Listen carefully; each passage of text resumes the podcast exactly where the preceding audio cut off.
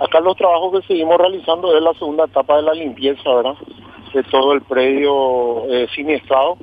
Estamos eh, apoyando también con el tema de las basuras que ya están haciendo los refugios, ¿verdad?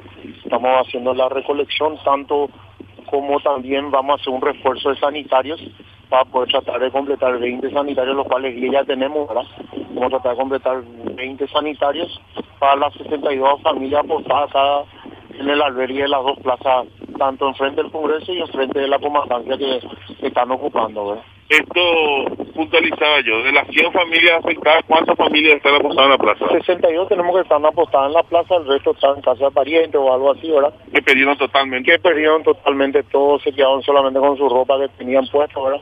Y eh, a la vez estamos realizando la limpieza y también eh, recibimos ya ayuda de la, la gente de, la, de, la, de todas las entidades así benéficas como la pastoral social que van a hacer el tema del Caruguazú, y estamos apoyando en todo eso. Y van viendo la magnitud del incendio hasta ahora.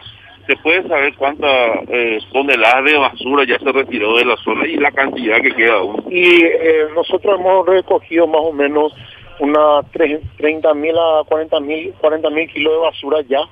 Eh, hemos realizado entre el sábado y el domingo. Hoy ponerle que estaríamos llevando unos 20 mil también, ¿verdad?